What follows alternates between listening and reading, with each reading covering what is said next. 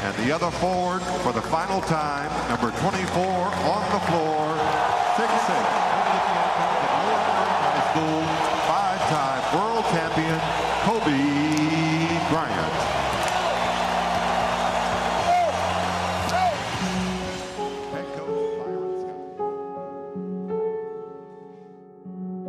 Upset and dejected and thinking about this mountain, man. Wasn't sure I could do it.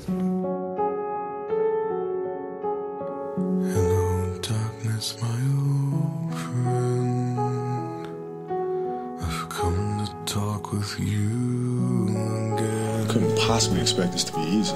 Because a vision softly creeping Want to make history, you have to do historic things. left its seeds while I was sleeping. Olá, ouvinte, seja bem-vindo a mais um episódio do MKT Esportivo Cast.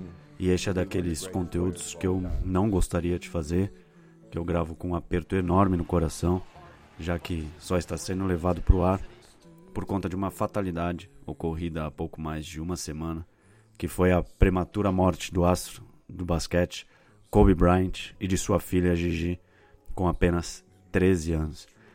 Claro que seria muito mais bacana falar sobre a sua carreira fora das quadras, com ele ainda vivo, é, plantando muitos frutos do seu papel de garoto propaganda de marcas, de investidor, de pai de família, de mentor de suas filhas, que foi algo que ele estava apostando muito após se aposentar, mas infelizmente eu estou aqui apenas na sua companhia, ouvinte, para falar sobre a trajetória e o legado do Black Mamba no âmbito comercial por conta do seu falecimento. Já digo de antemão que aqui não terá foco nenhum no dentro de quadra, mas sim em temas que envolvem a imagem do Kobe, em como ela foi utilizada pelas marcas, pela NBA, enquanto tudo isso reverteu, sua popularidade na China, a questão da troca de número de camisa, que é rodeado de especulações, enfim. Um episódio que estarei sozinho, de um fã incondicional do Kobe, que deseja fazer um balanço para eternizar nesse podcast a importância teve no mercado de marketing esportivo. Vou dividir em algumas partes, até para não ficar um conteúdo maçante, com uma pessoa só falando, falando, falando. Portanto, eu acabei dividindo em, digamos, atos, sendo este primeiro o protagonismo do Kobe Bryant em uma NBA global, mas que buscava uma consolidação. E isso diz muito sobre a popularidade da liga e com que rosto ela chegou aos diversos mercados em um momento de transição de década. E claro que o Kobe não fez esse trabalho sozinho, isso é óbvio. A liga teve um enorme boom internacional com a geração do Dream Team, então Michael Jordan, Magic Johnson, um Karl Malone, eles foram alguns dos responsáveis por encantar o mundo do esporte, e isso fez com que a NBA explodisse em popularidade nos Estados Unidos e também em diversos países. Mas a virada do século foi um período de muitas dúvidas para a NBA de como seria um futuro sem o Michael Jordan, que se aposentou em 2000 e 2003, quem assumiria esse protagonismo, de que maneira isso seria comunicado, né, qual seria o papel do broadcast, né, do direito de transmissão em todo esse processo. E foi justamente nessa época que o Kobe surgiu e começou a mudar essa situação, alcançando um estrelato e voltando a colocar a Liga Americana no centro do esporte. E aqui cabe ressaltar a extrema importância do David Stern, o ex-comissário da Liga e que também faleceu recentemente, que certamente foi o executivo mais bem-sucedido da história da NBA e foi fundamental para o crescimento da mesma é, e ter tornado a liga uma referência mundial. E aproveitando para abrir mais um adendo nesse nosso tema, quero destacar, é claro, né, uma outra frente que atende pelo nome de Chicago Bulls, que é, é que chegou a esse patamar por conta de Michael Jordan, né? E aquele time repleto de estrelas com o Dennis Rodman, com o Scott Pippen, e isso o público brasileiro sentiu muito no consumo das pessoas, quando na década de 90 só vendia é a camisa do, do Bulls aqui no Brasil, com menor força, mas também presente a do O'Neal, do Orlando Magic, que é conseguir a 91 do, do Rodman ou a 33 do Pippen. Era para aqueles mais engajados e que tinham a oportunidade de viajar para os Estados Unidos e conseguiam trazer. E, enfim, eu digo isso porque é óbvio que o Bulls tem uma gigantesca parcela no crescimento da NBA, mas tem aspectos muito importantes e particulares da influência do Kobe Bryant nesta era moderna da liga e de como as marcas e a, e a própria NBA elas se beneficiaram é, dessa ascensão.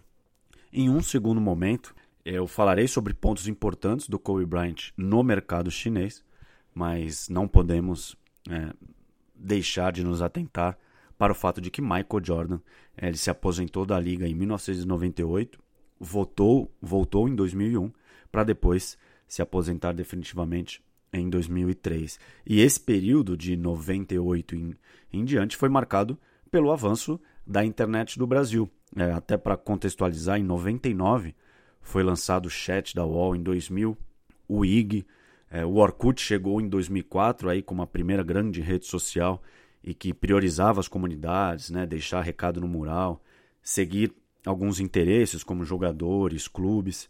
É, e em 2000, 2001 e 2002 é, o Lakers era tricampeão da NBA. Eu gostei muito é, do que o Fábio Balaciano, que é uma, uma referência em conteúdo de basquete e dono do blog Bala na Sexta, ele, ele tocou no podcast dele também sobre o Kobe Bryant. É, e ele também escreveu para o blog dele no UOL, que é que o Brasil assistia entre 20 e 25 jogos por temporada do Chicago Bulls na Band. Já com o Kobe Bryant tinha o League Pass, tinha a ESPN transmitindo as temporadas. Então o acesso ao Kobe foi muito maior. Os jogos transmitidos eram numa escala maior. E eu, e novamente, eu não estou comparando é, a habilidade, a carreira, não, isso não. Mas apenas que ambos, né, cada um viveu é, em uma época, em uma era particular e a maneira que isso chegou ao público. O Michael Jordan é um gênio, é uma lenda, é sinônimo de basquete.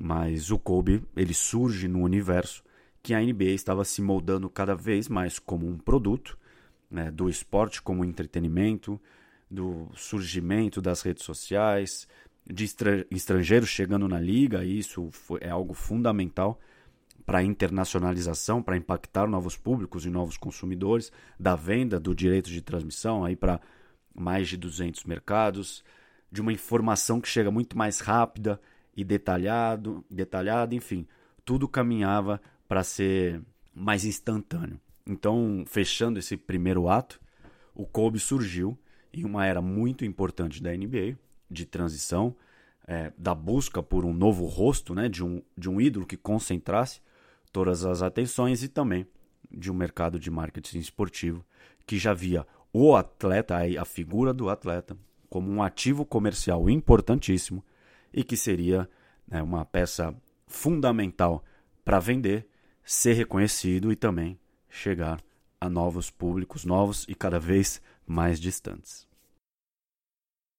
Welcome to the Kobe Show. Big Two.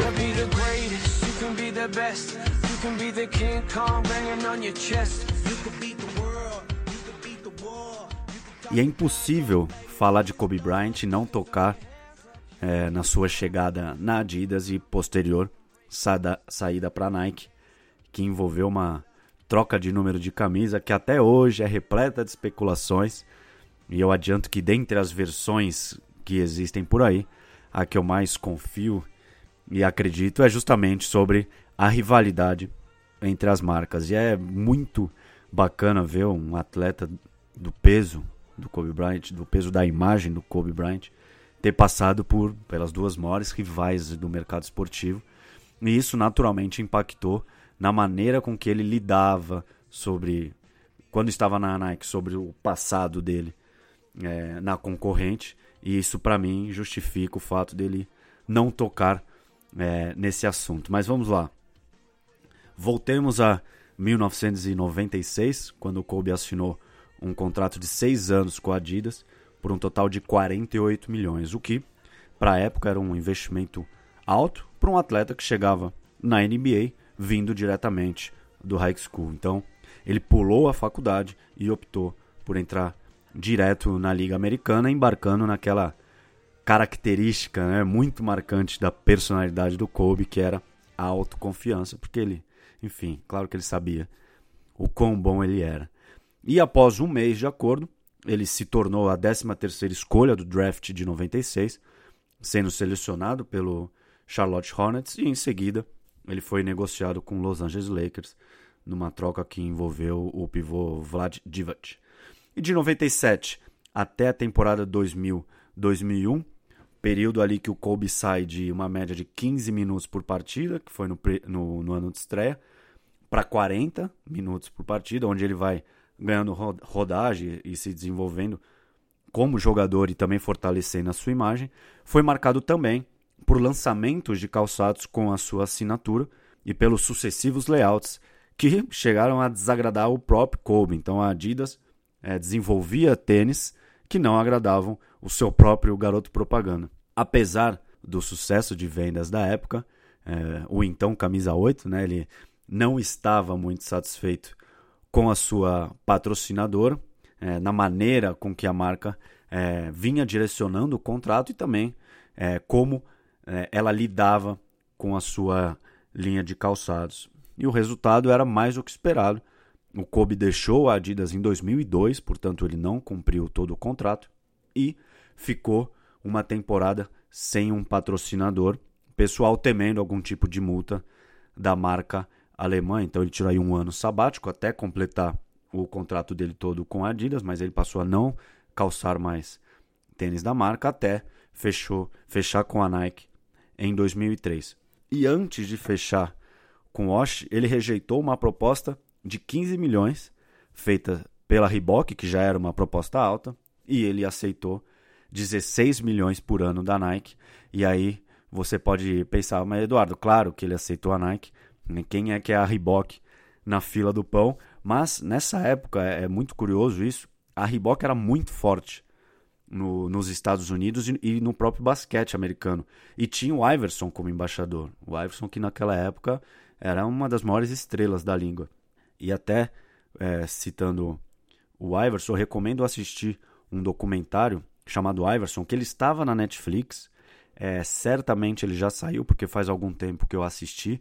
Mas enfim, ele mostra a relação do Iverson com a Reebok. Fala, claro, sobre a carreira do Iverson, fala até de uma da rápida relação dele com Michael Jordan, mas também fala é, de como ele foi fundamental para a Reebok no mercado americano e também como a Reebok é, contribuiu de alguma maneira com a carreira dele. É muito legal, eu recomendo que você busque aí ou tente achar é, no Google. Mas voltando pro, pro foco, voltando para a Nike, com esse valor obtido pela, com a marca, ele conseguiu dobrar né, o seu contrato, aí saindo de 8 milhões anuais com a Adidas e indo para 16 milhões com a Nike. E como outra curiosidade, um Kobe foi anunciado pela Nike um mês depois é, do LeBron James. E engana-se né, quem pensa que o Kobe já, por ter reclamado, saído insatisfeito da Adidas, ele já é, e, já desfrutava de muito prestígio na NBA, é, ele não recebeu uma assinatura exclusiva logo de cara da, da Nike. Né? Então, por duas temporadas, digamos que o Kobe utilizou ali um, um modelo meio genérico, mas por conta da acusação de estupro que ele sofreu naquela época, o que fez com que a marca é, tivesse que postergar essa estratégia de lançamento de uma linha com o nome dele, o que acabou ocorrendo em 2006. E aí, fechando uma terceira curiosidade desse, desse contexto, é que depois do Jordan, e aí colocando o MJ é, numa prateleira é, à parte, numa prateleira ina inalcançável, o Kobe foi o primeiro atleta a trabalhar em conjunto com designers da Nike para que ele tivesse um calçado único, que ele se sentisse confortável, moldado ao seu estilo de jogo, e isso chegou através do Nike Zoom Kobe One. Então, uma reclamação que ele teve com a Adidas acabou sendo suprida pela marca rival anos depois.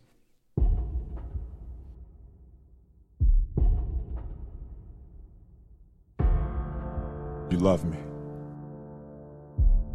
You love me. Because I'm Kobe. Because I'm a five time champion.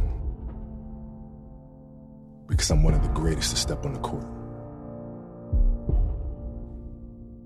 But you shouldn't. You should hate me. Hate me. Because I gave you 4 a.m. Because I pushed you when no one else would. Hate me. Because I demanded greatness. And greatness demands everything.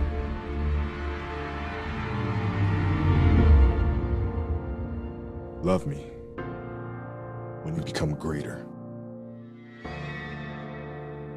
E sobre a badalada e misteriosa troca de número, tem muitas especulações, mas eu, Eduardo, eu confio muito na questão comercial, como eu citei é, há pouco, que era óbvio que o Kobe Bryant ele não iria falar abertamente sobre isso, ainda que indagado em diversas entrevistas, pois acabaria dando um tipo de destaque desnecessário à concorrente, que ele não saiu de uma maneira é, positiva, né? E, naturalmente não daria esse destaque, até por conta também da Nike ser a sua patrocinadora. Mas sobre essa dança das cadeiras de números, quando ele chegou no Lakers, ele queria ou a 24 ou a 33, que ambas ele utilizou no colégio, né, na Lower Merion sendo a 33 é, uma homenagem ao número que o pai dele utilizou, já que o pai do Kobe Bryant é um ex-jogador de basquete.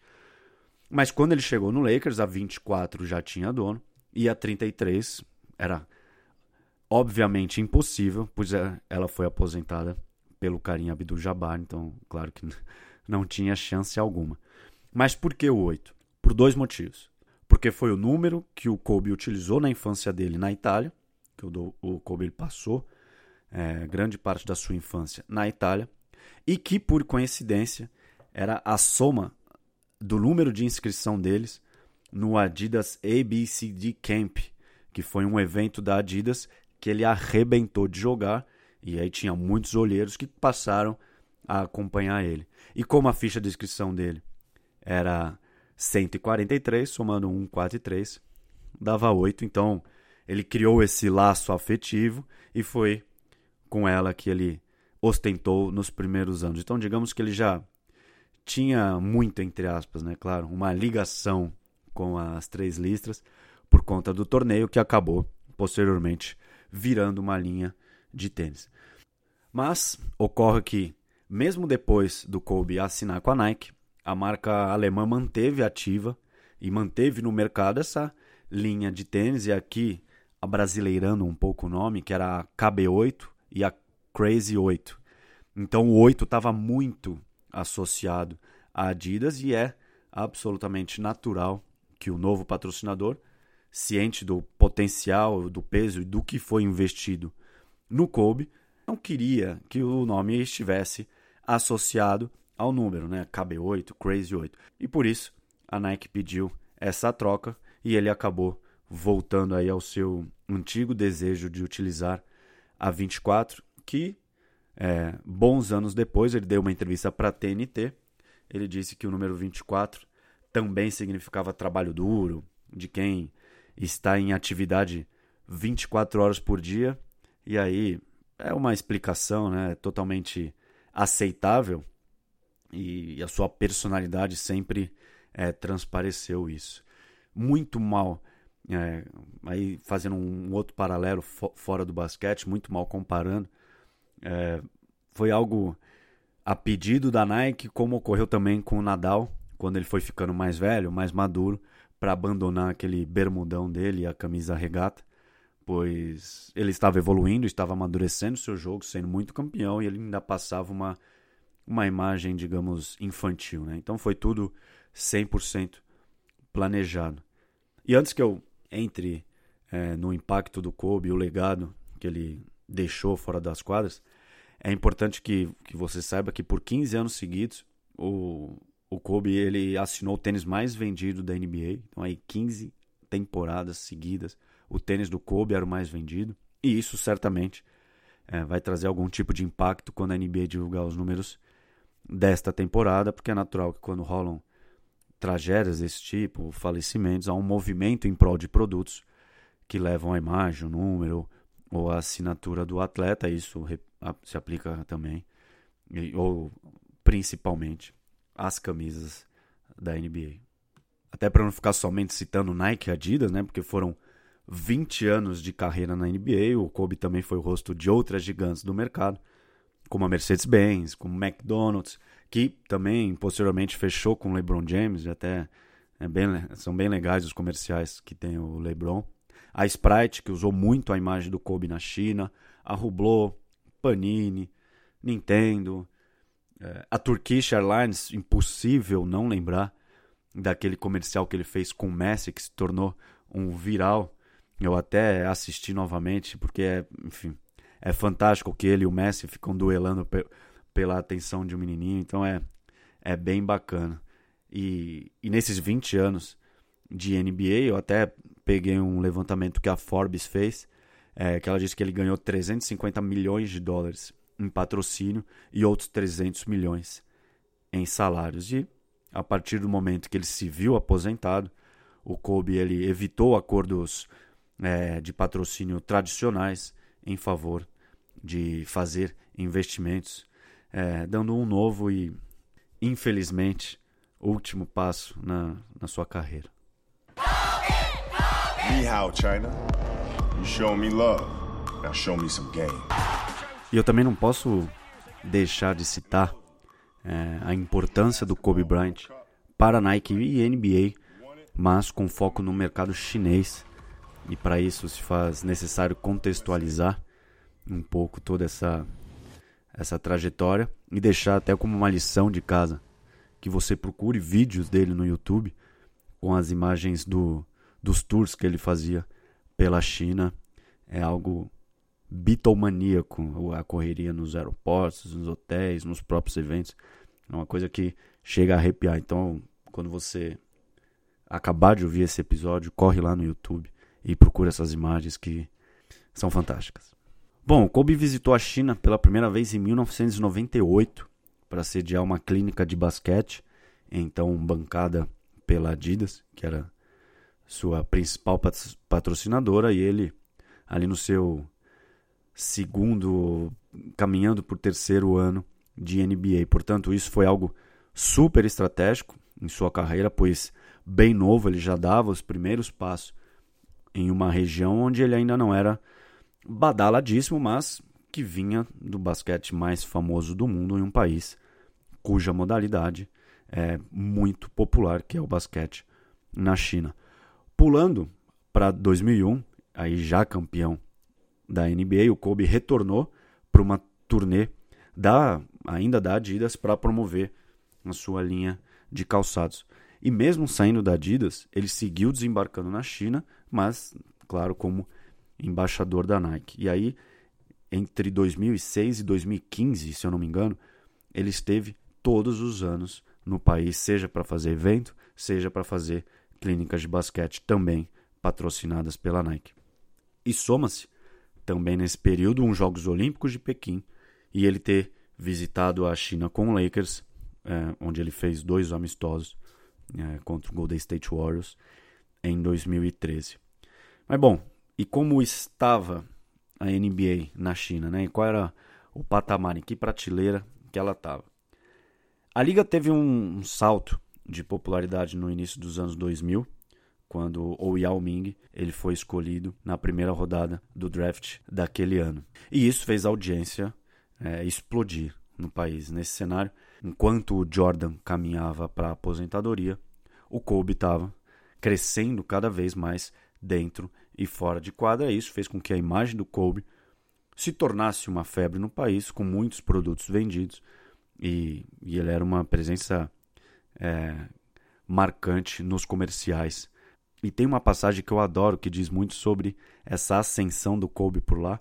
Quando o LeBron James ele foi entrevistado durante as Olimpíadas de Pequim em 2008, 2008, que ele falou: Pô, eu pensei que era famoso aqui até chegar junto com o Kobe. Ou seja, era realmente assustador, é, até porque naquele ano o Kobe era protagonista de um reality show de basquete na China, então ele acabou atacando em muitas frentes e sempre se mantendo em evidência. Também, se você procurar no YouTube é, comerciais do Kobe na China, vai ver que tem uma pegada muito local. O Kobe se envolvia muito com a cultura chinesa e isso era levado também para os comerciais que ele participava. É bem bacana. E, claro que essa popularidade, essa simpatia, o carisma do Kobe aliado ao trabalho da Nike é, reverteu em vendas, em reconhecimento e em ganho de mercado. A NBA lá divulgou pela primeira vez o ranking de vendas de camisas na China em 2005. Como o Lakers naquela época estava saindo de uma temporada ruim, é, perdeu o Shaquille O'Neal para o Miami Heat, o, o Phil Jackson também saiu, o Kobe ficou em quarto lugar nas vendas de camisas, mas ele também ficou atrás apenas, entre aspas, de Trace McGrady, de Allen Iverson e do próprio Yao Ming. Isso falando de mercado chinês, tá?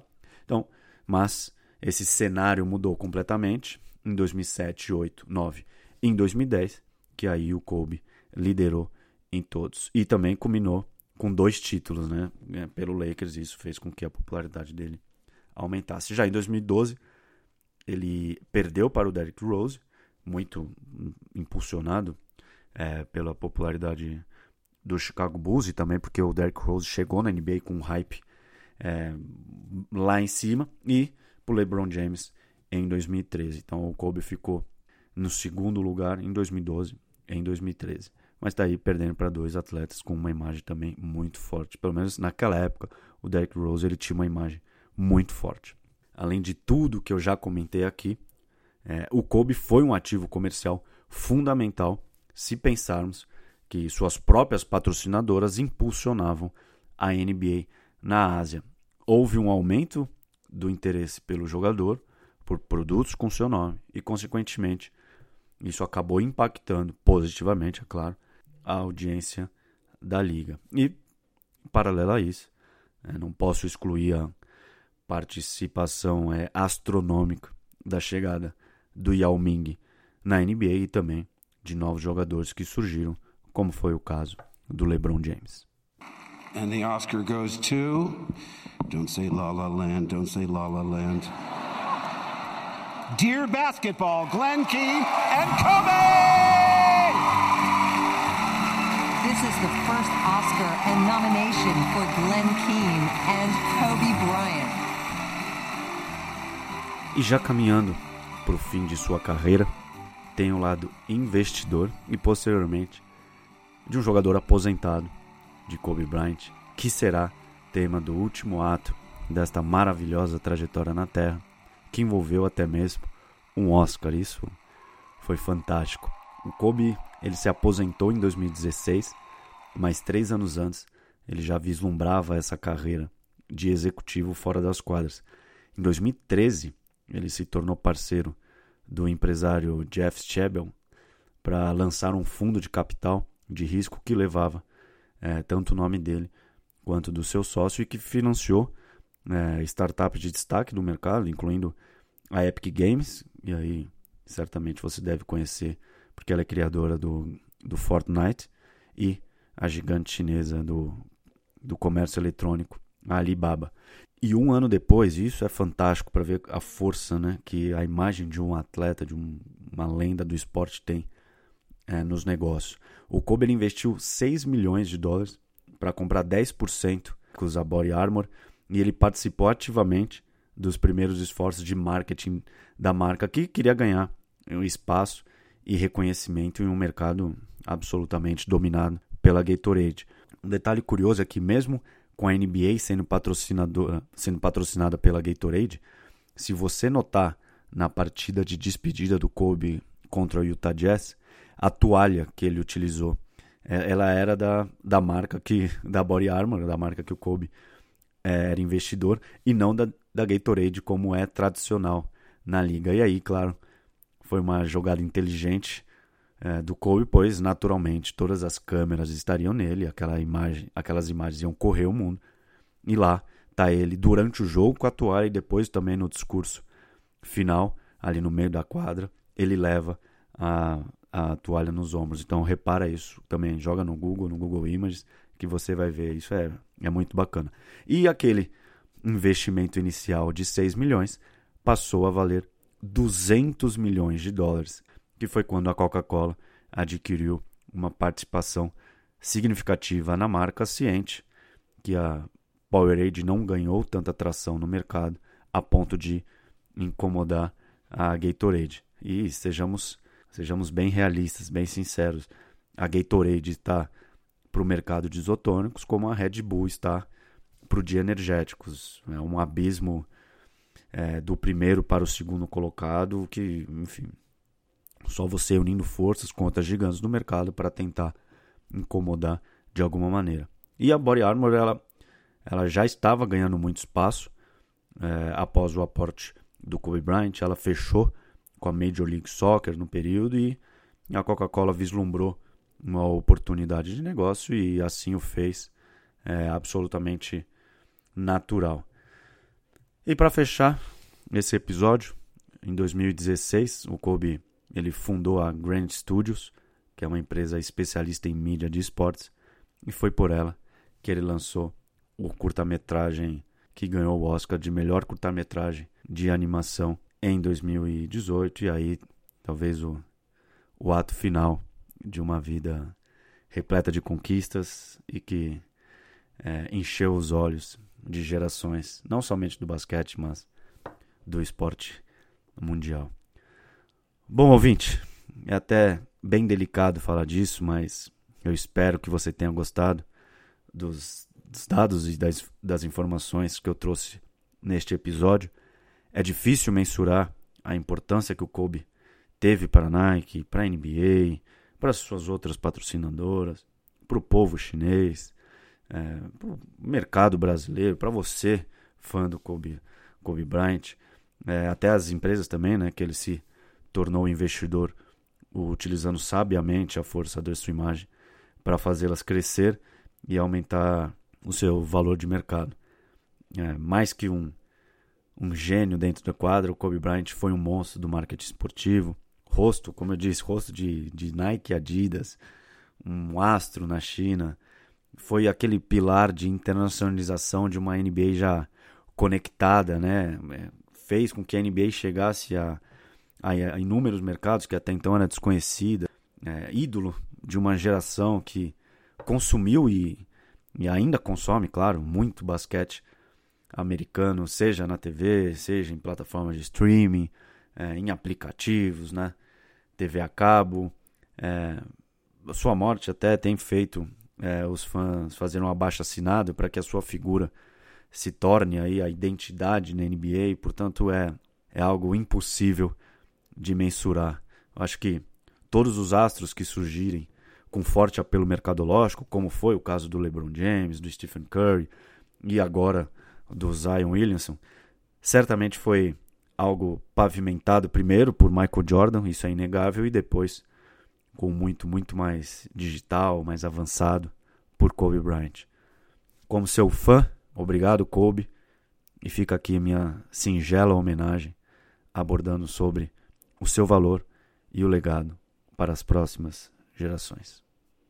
Along with my teammates to continue his legacy not only for this year but as long as we can play the game of basketball that we love because that's what Kobe Bryant will want.